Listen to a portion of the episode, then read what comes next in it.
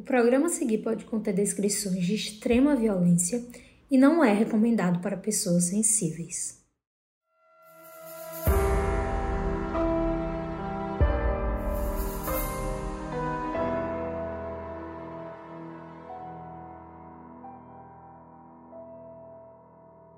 Quando o psiquiatra Franco Basaglia visitou o Hospital Colônia, o que ele encontrou foi algo digno de um campo de concentração nazista.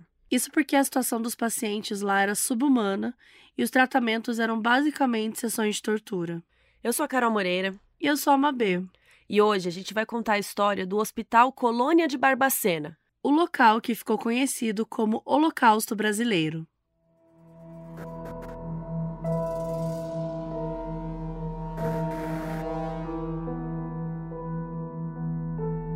Barbacena fica a 169 quilômetros da capital de Minas Gerais, Belo Horizonte, e foi fundada em agosto de 1791, depois de uma expedição dos bandeirantes vindos de São Paulo. Bandeirante é um outro nome para exploradores de riquezas minerais do interior da América do Sul, que entravam nas matas procurando ouro, tal.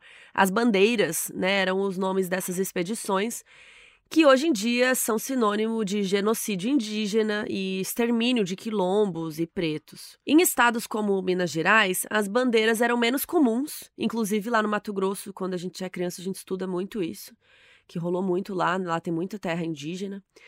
Mas Barbacena foi uma das cidades que foi fundada depois de uma dessas explorações às custas do extermínio do povo indígena Puri. No fim do século XIX, tinha meio que um mito que Barbacena tinha um clima muito especial, o clima serrano, porque a temperatura média lá é de 19 graus. Então era um lugar muito bom para cuidar da saúde, saúde, sabe, do pulmão, essas coisas.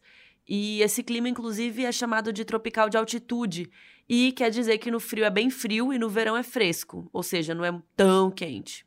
Isso fez com que Barbacena fosse uma fortíssima candidata a abrigar o que os especialistas no começo do século XX chamavam de hospitais colônia, que eram espaços que ficavam normalmente nas regiões mais altas e mais amenas dos estados, para que as pessoas doentes pudessem se curar.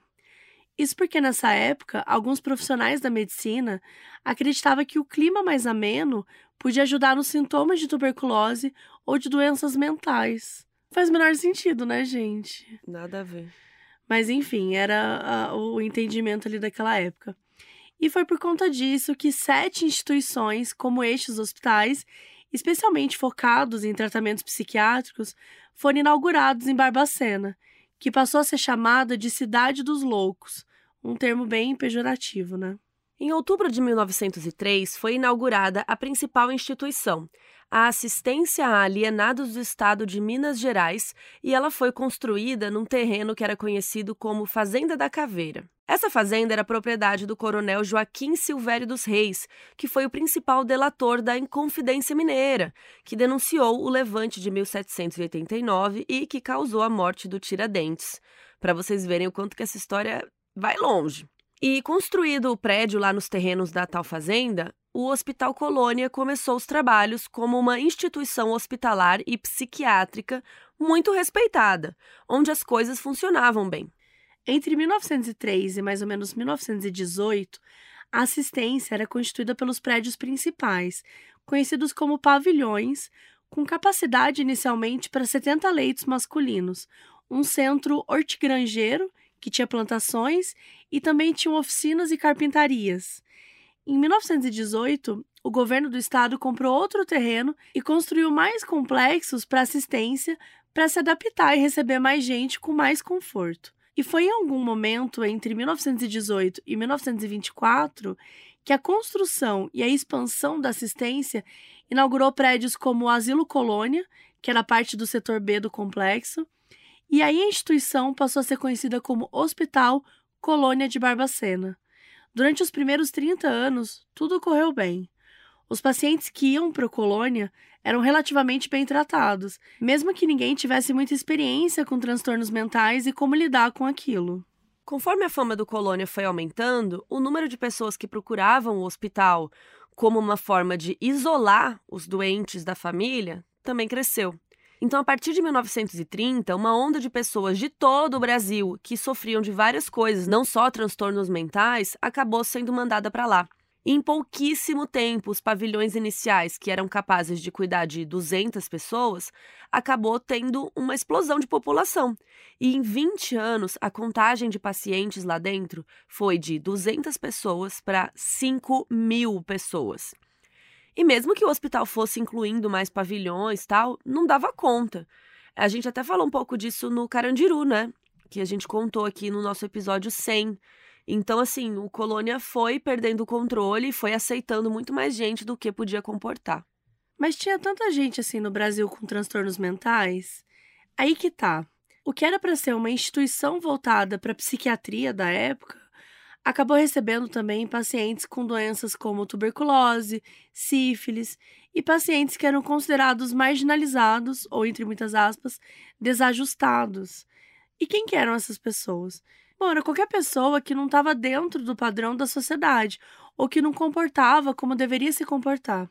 Segundo o livro Holocausto Brasileiro, da Daniela Arbex, entre os internados em Barbacena estavam pacientes com sintoma de tristeza, pacientes que sofriam com epilepsia, alcoolismo, homossexuais, mulheres em situação de prostituição, pessoas consideradas rebeldes eram pessoas, né, que ninguém queria, né? Pessoas consideradas incômodas para outros poderosos, esposas que foram mandadas para lá pelo marido para ele poder morar com a amante, é, amantes que ficaram grávidas, meninas que engravidaram depois de serem estupradas, mulheres que perderam a virgindade antes do casamento. Gente, tinha gente lá que era simplesmente tímida. Tipo, não tinha nenhum diagnóstico. O colônia também era destino de pessoas com deficiência, ou pessoas negras que não tinham para onde ir depois da Lei Áurea. Lembra? De 1888 aboliu a escravidão e largou todo mundo, né? Foda-se. Pessoas também, sei lá, militantes políticos, pessoas pobres, pessoas em situação de rua. O livro conta de um paciente que ficou 21 anos sem diagnóstico dentro do colônia e que até consideravam ele mudo. Mas ele não era mudo, gente. Parece que ninguém perguntou para ele se ele queria falar, sabe? E ele ficou lá quieto.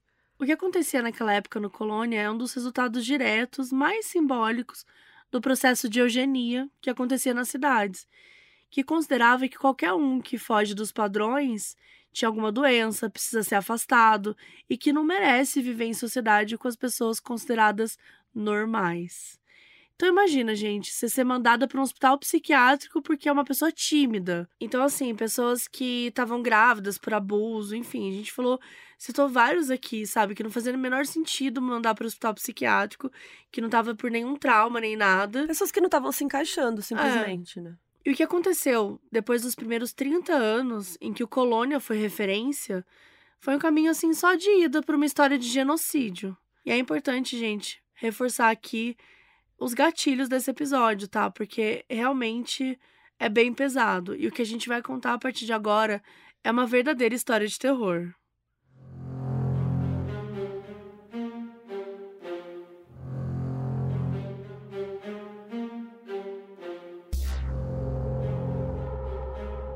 Quem era mandado para o Colônia por né, qualquer um desses motivos que fosse, chegava em Barbacena de trem, na estação Bias Fortes, que era a última parada de uma linha de trem que cortava boa parte do interior do Brasil. Era um trem considerado especial, assim, e era só de ida, né? Porque ele levava os pacientes para o Colônia e nunca trazia ninguém de volta, até porque a ideia é que ninguém saísse de lá mesmo, assim. Não tinha essa ideia de reabilitação, era meio que só vai. Geralmente era de terça e quinta e o trem tinha um vagão que estava escrito vagão para loucos, e os passageiros comuns não podiam ir nesse vagão.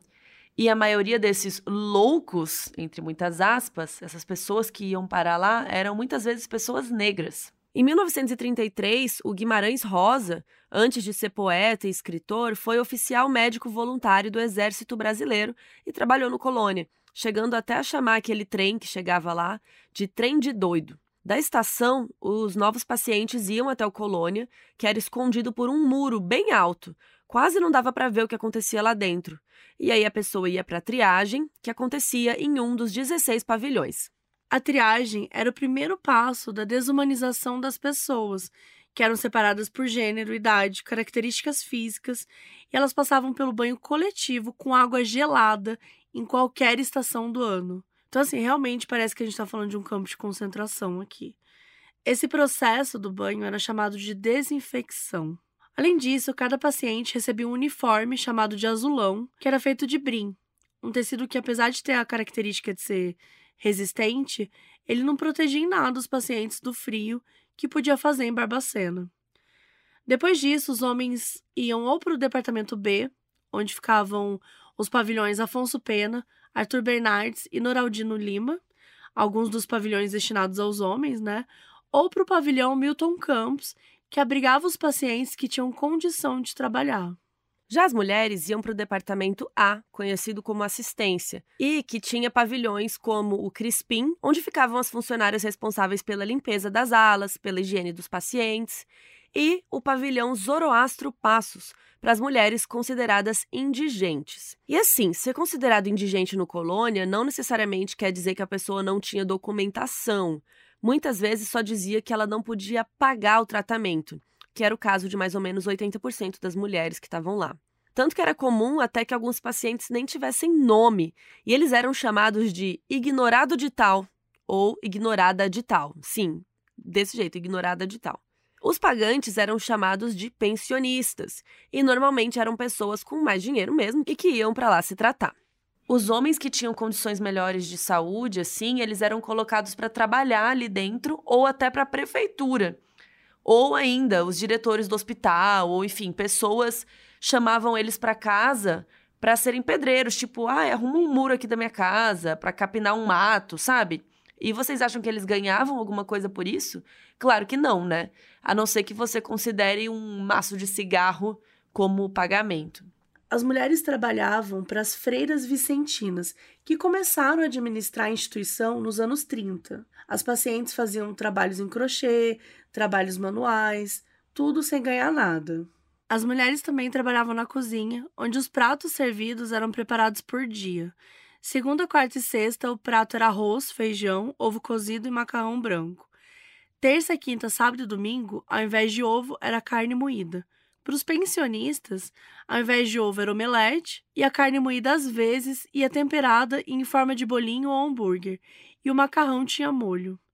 Para as indigentes, a comida era sempre sopa de macarrão branco.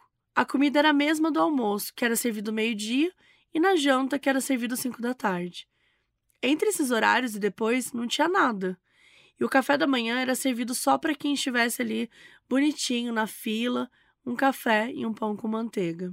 Em um documentário sobre o Colônia, uma paciente cantou uma música que eles cantavam lá dentro e que ilustra muito bem a situação da alimentação. O Somanel tenha compaixão, tira nós todas dessa prisão, estamos todas de azulão, lavando o pátio de pé no chão. Lá vem a boia do pessoal, arroz cru e feijão sem sal, e mais atrás vem um macarrão, parece cola de colar balão. E mais atrás vem a sobremesa, banana podre em cima da mesa. E mais atrás vem as funcionárias, que são as putas mais ordinárias. O café da manhã era servido às 8 da manhã, três horas depois que os pacientes já tinham que estar acordados e reunidos no pátio. Fosse verão, inverno, tivesse chovendo.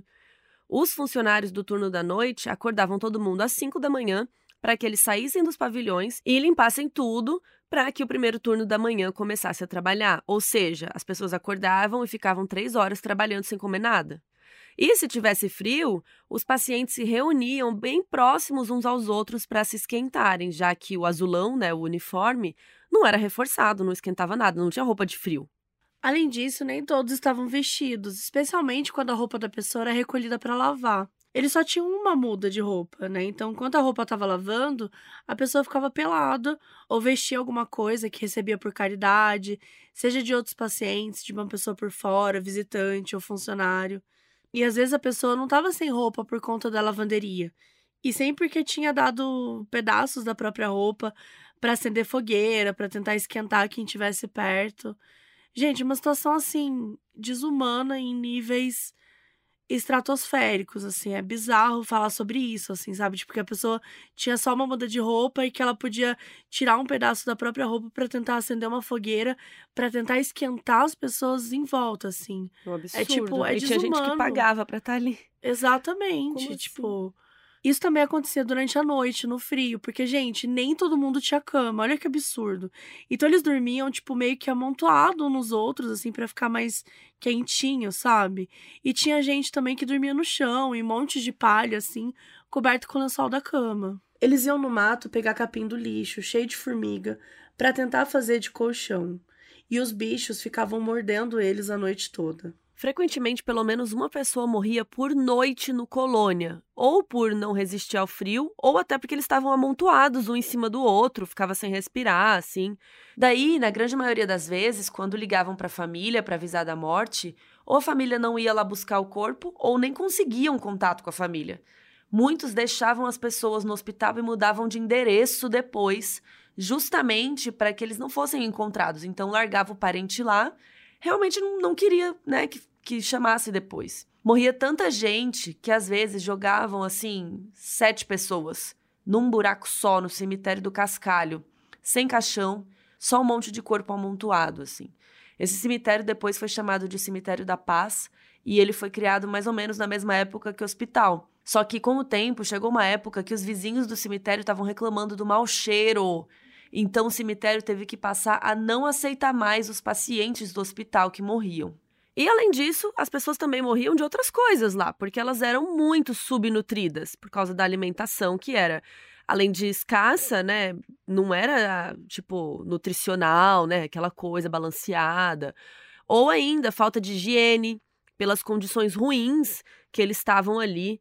Tinha gente que era atacada por bicho, né, que estavam ali dentro da palha, que eles dormiam, e ficava ali cheio de, imagina, ficar cheio de pereba, sendo atacado. É, tinha gente que bebia água do esgoto para poder sobreviver.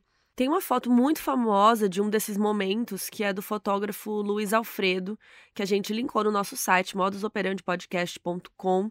Quem quiser saber, sempre a gente deixa a cada episódio uma página para cada episódio, com fotos, links, várias coisas.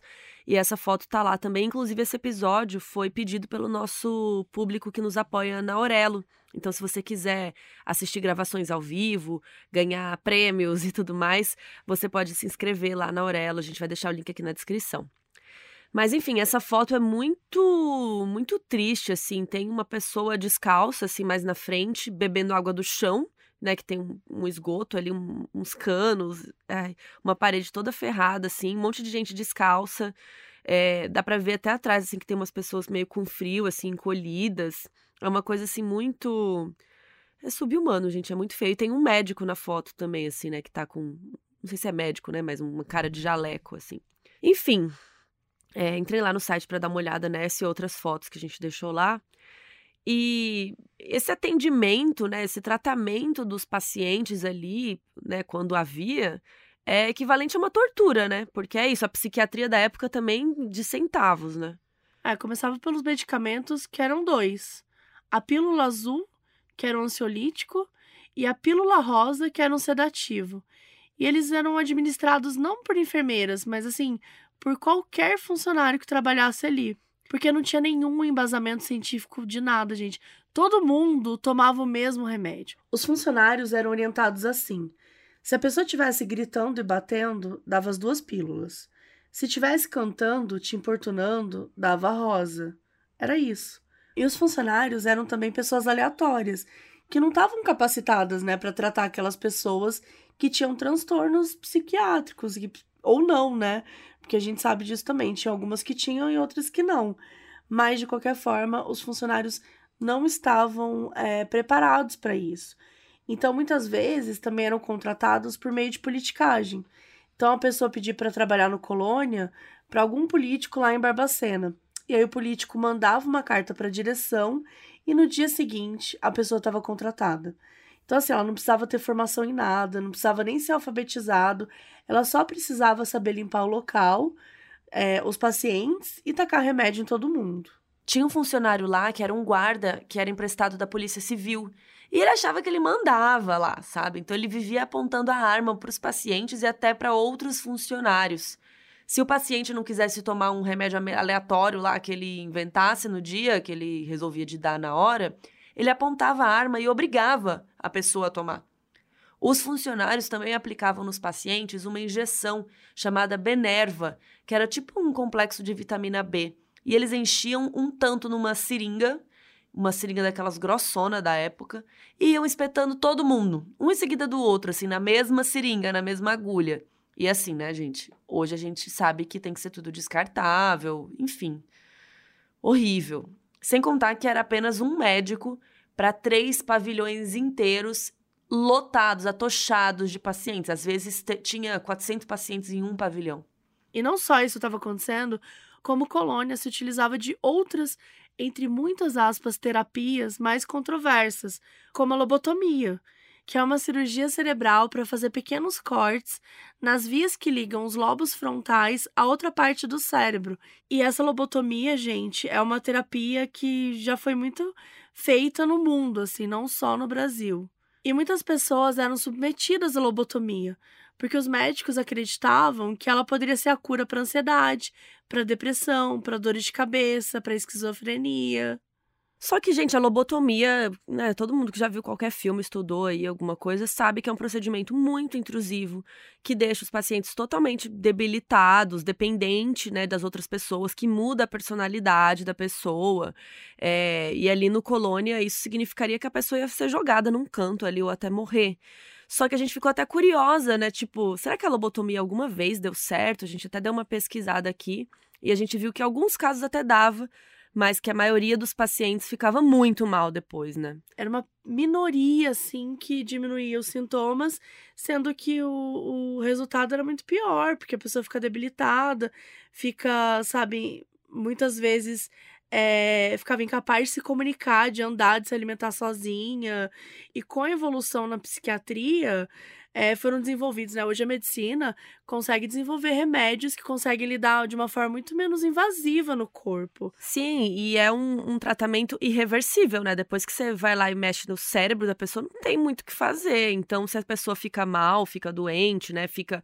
É, a gente viu aqui que tem muitos efeitos secundários, né? Muitas consequências ruins que podem acontecer. Então, assim, as consequências são muito mais graves, né? Do que o que a pessoa tinha antes. Então, assim, eles foram vendo aos, com o tempo que não valia a pena. Mas, enfim, nessa época aqui do, do Hospital Colônia, eles ainda faziam a lobotomia e as pessoas acabavam morrendo disso, né? Jogava lá num canto depois, tentou fazer a cirurgia, ah, que pena, não, né? Ficou estranho aí, né? Teve consequências, jogava num cantinho lá e foda-se, sabe? Para finalizar, outro procedimento que também matava muita gente era a terapia de eletrochoque. Sem contar que não tinha anestesia.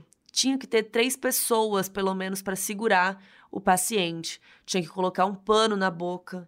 E eles usavam isso muito para pacientes deprimidos, e de acordo com os funcionários, é, muitas dessas pessoas se recuperaram. Eles faziam em torno de duas vezes por semana com a pessoa, e eles colocavam cerca de 40 pacientes numa sala só, e um ficava vendo o outro ali tomando o choque, gritando, né, sacudindo, as outras pessoas segurando o paciente, assim, né? E ainda por cima, isso era para ser um procedimento terapêutico, né? Tipo, ah, estamos aqui curando a depressão desse cara, sei lá.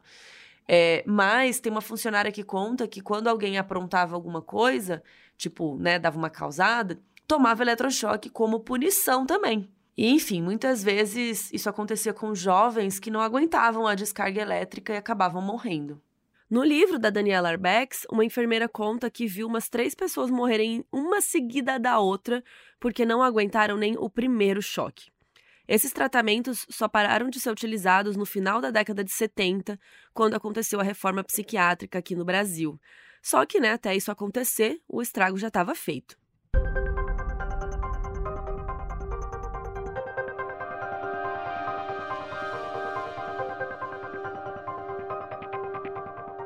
Em 76, o Hospital de Neuropsiquiatria Infantil de Minas Gerais foi fechado. E esse hospital ficava em Oliveira, um município de Minas Gerais. E ele estava em condições também de superlotação bem parecidas com Colônia, só que para crianças, né? Num prédio que também não estava nas melhores condições. Essas crianças, elas foram jogadas nesse hospital porque elas eram crianças com algum tipo de deficiência, então as famílias não queriam lidar com isso e mandavam para o hospital, como se fosse qualquer coisa, sabe?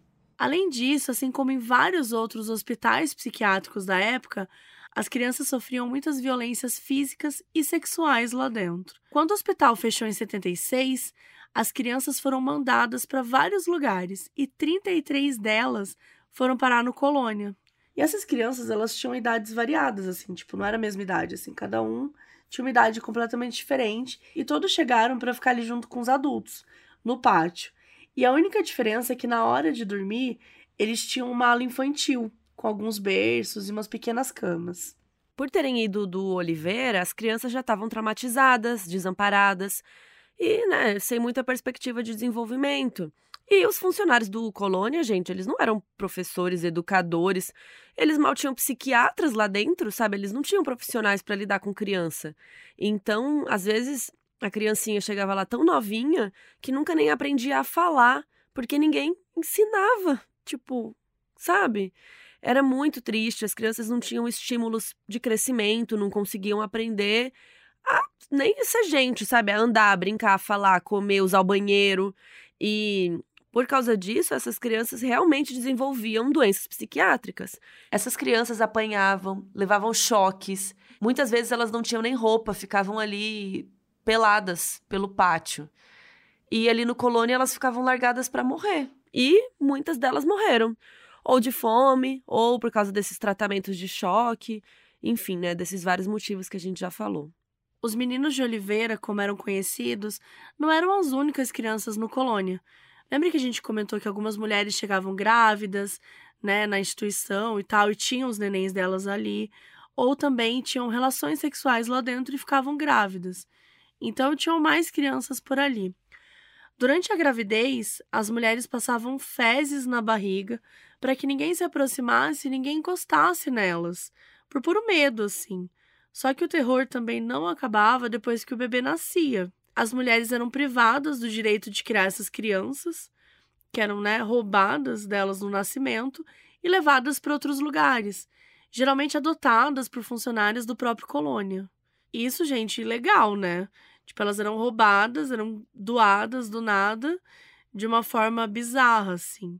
Durante todo o tempo que o colônia ficou aberto, pelo menos 30 bebês foram roubados das mães. E muitas dessas crianças nem sabem disso. E as histórias que a Daniela Arbex conta no livro sobre reencontros, assim, sério, são muito emocionantes, assim. São histórias muito tristes de algumas pessoas que nem sabiam é, que tinham sido roubadas dessa forma. Por exemplo, ela conta a história da Débora, que ela descobriu que a mãe biológica dela era uma paciente chamada Sueli e que a mãe de criação era uma funcionária do colônia. Ela, inclusive, chegou a lembrar de trabalhar com a mãe, né, a mãe de criação, lá no colônia, e de ter tido pelo menos uma interação com a mãe biológica, e que ela nunca esqueceu dela e sempre achou que ela tivesse viva, mesmo que as enfermeiras tivessem contado que ela tinha falecido. Outra história é do João Bosco, que também nasceu no Colônia, filho de uma criança de 14 anos que foi estuprada, e ele só encontrou a mãe 45 anos depois de ter nascido. Os primeiros dois anos do João foram lá no Colônia com a mãe, a Geralda, mas quando a Geralda disse que teria que sair do Colônia para trabalhar e só voltar no fim de semana, as freiras de lá disseram que ele tinha ido embora para longe. Essas histórias são exemplos de que a sociedade falhou com essas pessoas, né? Porque quando a Débora descobriu que a Sueli era mãe dela, a Sueli já tinha morrido. A Geralda e o João perderam 45 anos. Né, de ter se conhecido. Os anos perdidos pelo descaso e pela crueldade lá em Barbacena, eles nunca vão voltar. Essas pessoas foram lesadas para a vida toda. E a partir da década de 70, o Colônia começou a dar sinais que não ia durar mais muito tempo.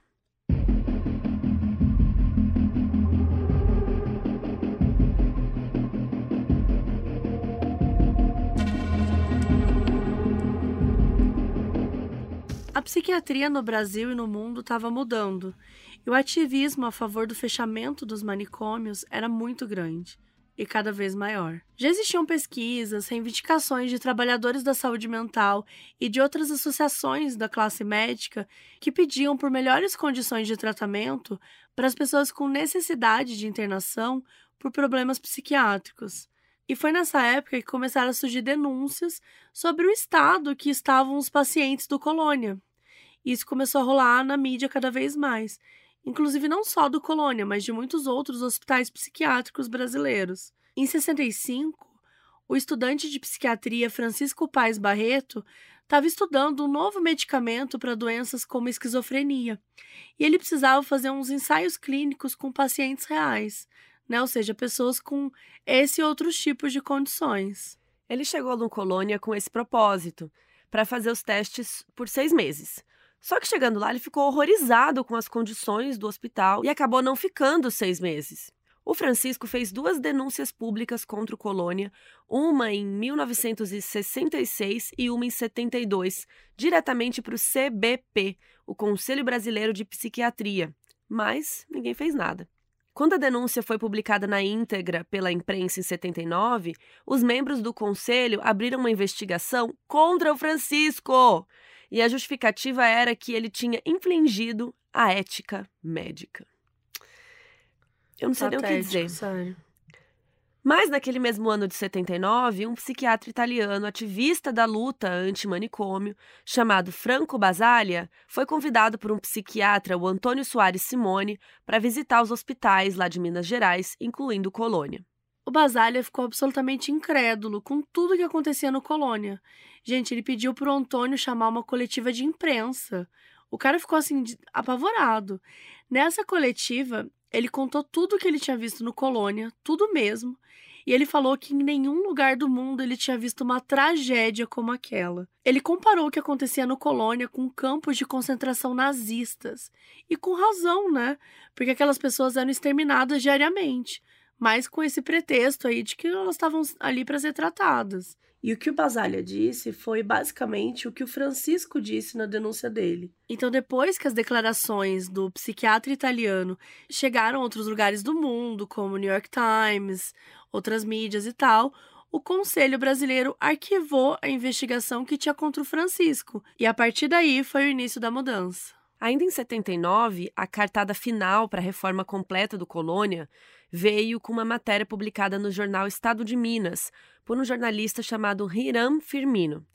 Na matéria, ele expunha tudo o que acontecia no Colônia e que já tinha sido exposto em 61 pelo fotógrafo Luiz Alfredo na revista O Cruzeiro, né? E nada tinha acontecido na época. A matéria do Hiram, chamada Os Porões da Loucura, causou um super impacto dessa vez, por causa de todo o rolê com o Basalha, das denúncias do Francisco.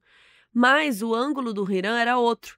Ele também queria contar as histórias das pessoas, então ele fez um monte de entrevistas, foi descobrir como que elas tinham ido para lá. E na matéria ele fala que entrevistou pessoas que queriam que as fotos e os nomes fossem publicados para que a família os encontrassem, porque provavelmente a família nem sabia onde eles estavam. E isso reforça também, né, que tipo, a maioria daquelas pessoas ali nem precisava de tratamento psiquiátrico, né? Mais de uma pessoa que ele encontrou estava lá porque tinha perdido os documentos, por exemplo. No final de 79, o estudante de psicologia Elvésio Raton filmou um documentário de 25 minutos no Colônia, com imagens fortíssimas, chamado Em Nome da Razão. O documentário foi filmado em oito dias e basicamente deu movimento para as fotos do Luiz Alfredo e para as histórias do Irã Firmino. Ele acabou sendo exibido em muitas salas brasileiras e ganhou prêmios internacionais. Então, finalmente, em 79, o Colônia mudou de diretor e o novo cara, que chamava Jairo Toledo, começou a mudar as coisas lá dentro, enquanto as coisas mudavam do lado de fora. No ano seguinte, em 1980, a Fundação Hospitalar do Estado de Minas Gerais aprovou um projeto de reestruturação da assistência psiquiátrica no estado, e o Colônia acabou virando o Centro Hospitalar Psiquiátrico de Barbacena. No mesmo ano, o diretor Jairo determinou que as 33 crianças que chegaram no Colônia, que foram do Oliveira, fossem transferidas para um lugar mais apropriado e com mais cuidado em Belo Horizonte, em casas que elas teriam o tratamento que mereciam. O diretor Jairo também conseguiu que o Colônia parasse de aceitar qualquer pessoa, né, literalmente qualquer pessoa que o governo quisesse mandar para lá, especialmente outros hospitais, né, só casos que fossem realmente necessários. Também criou um módulo experimental para casos mais graves, com 120 leitos. E a ideia desse módulo era que as pessoas fossem tratadas para que pudessem voltar para a sociedade depois que elas estivessem boas. Em 86, começou a criação do que hoje são conhecidas como residências terapêuticas, o que significa que os pacientes seriam transferidos para essas casas na sociedade mesmo, em bairros e tal, onde eles vão ter convívio com mais pessoas e vão ser tratados no ambiente onde possam ter uma vida mais digna, né? E não assim, tipo, escondidos num, num, numa cidade, sabe? Tipo, num lugar afastado da civilização e etc. Então, agora pacientes como Elza Maria, que era uma das crianças do Oliveira, tinha casa, tinha um quarto próprio, saía para conversar, cozinhava, construía amizade, né? Ou seja, ela tinha acesso a uma vida com dignidade, que até então era negado para essas pessoas.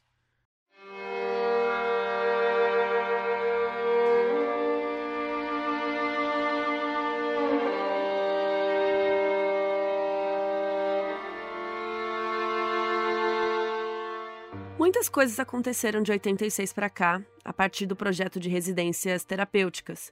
Em 96, dez anos depois, o pavilhão Antônio Carlos, lá no antigo Colônia, foi reformado e inaugurado como o Museu da Loucura, com peças reais da história resgatada pelo diretor Jairo e hoje em dia é aberto para visitação. O Centro Hospitalar Psiquiátrico de Barbacena ainda existe e funciona de uma forma diferente.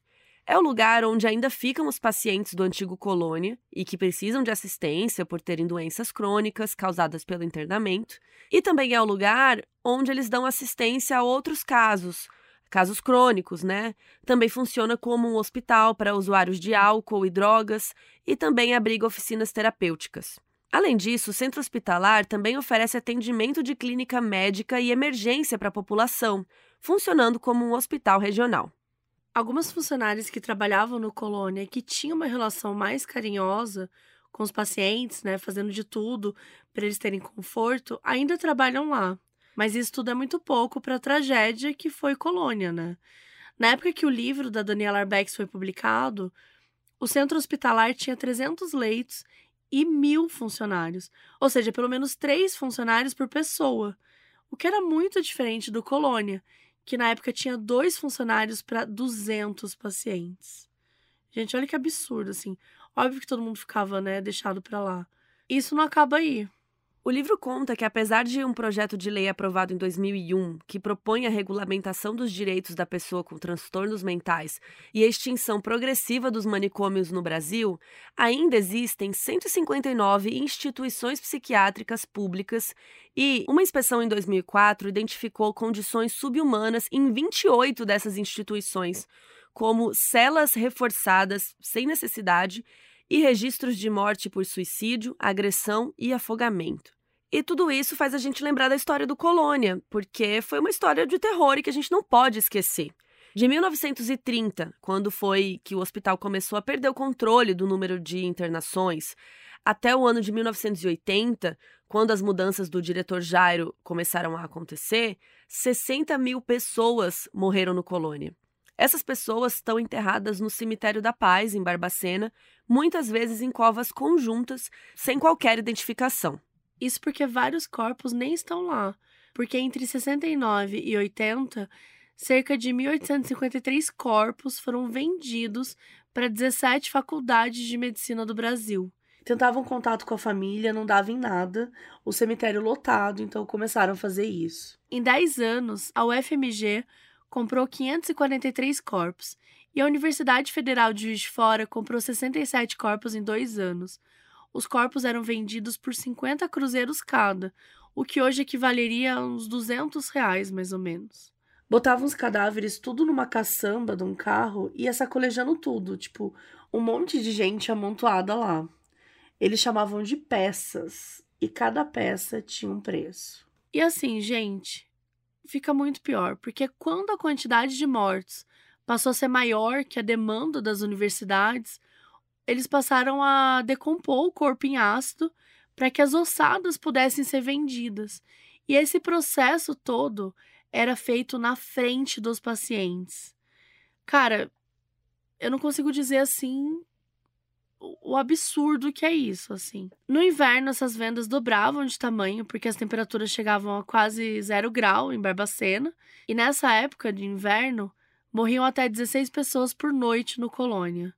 Das 33 crianças que chegaram no Oliveira, seis estavam vivas na época que o livro da Daniela foi publicado pela primeira vez, em 2013.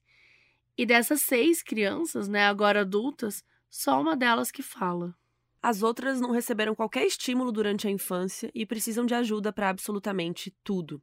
Uma das meninas, que era considerada irritável, de temperamento explosivo e muito perigosa para os outros pacientes, quando uma cuidadora passou a conhecê-la melhor, cuidar melhor, viu que ela só estava tendo cólicas menstruais e ela não sabia dizer isso, ela não sabia como lidar com aquilo, sabe? Porque ela só se comunicava com alguns ruídos.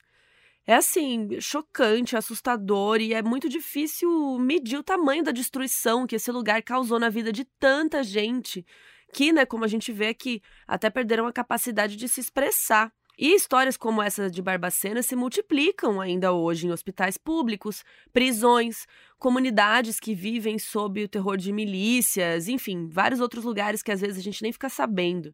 E essa história é conhecida como Holocausto Brasileiro e muita gente pode achar um absurdo falar de holocausto, né? Tipo, holocausto é algo tão grande, tão forte, porque a gente vai falar, é, chamar essa história de holocausto. Por isso eu vou ler um trecho do prefácio do livro, que a excelente jornalista Eliane Brum fala sobre isso. E ela diz: em geral, soa como exagero quando a palavra holocausto é aplicada a algo além do assassinato em massa dos judeus pelos nazistas na Segunda Guerra. Nesse livro, porém, seu uso é preciso terrivelmente preciso. Pelo menos 60 mil pessoas morreram entre os muros do Colônia.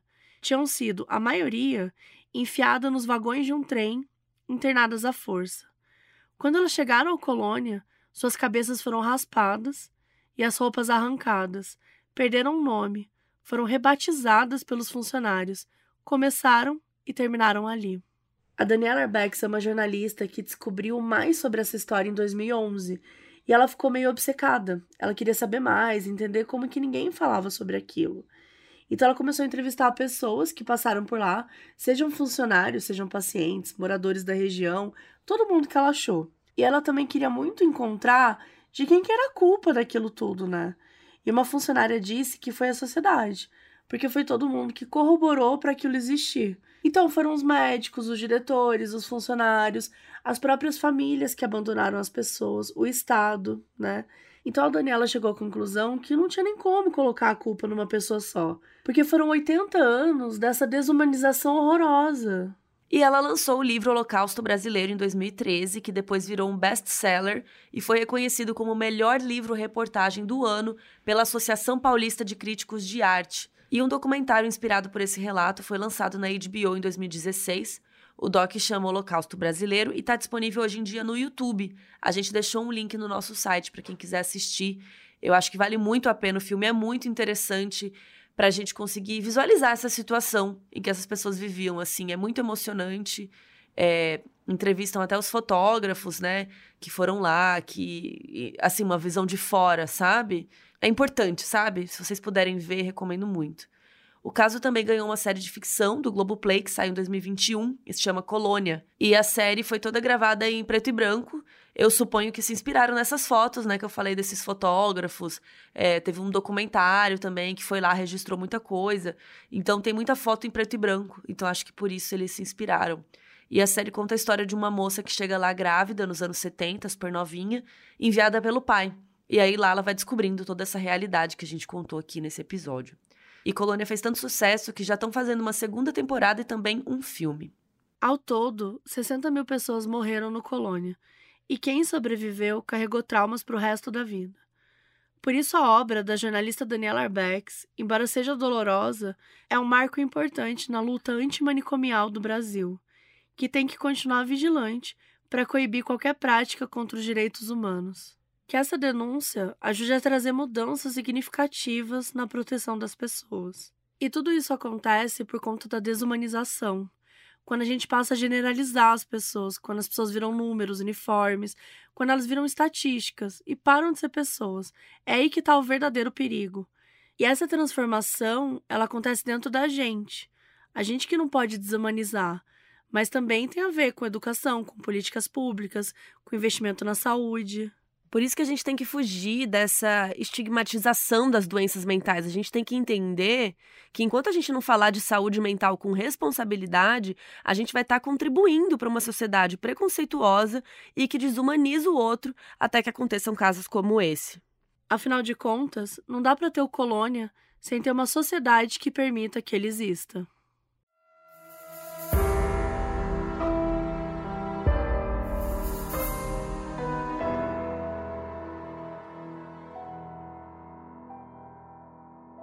O aviso no início desse episódio foi gravado pela Gabriela Brito, que é nossa apoiadora na Aurelo.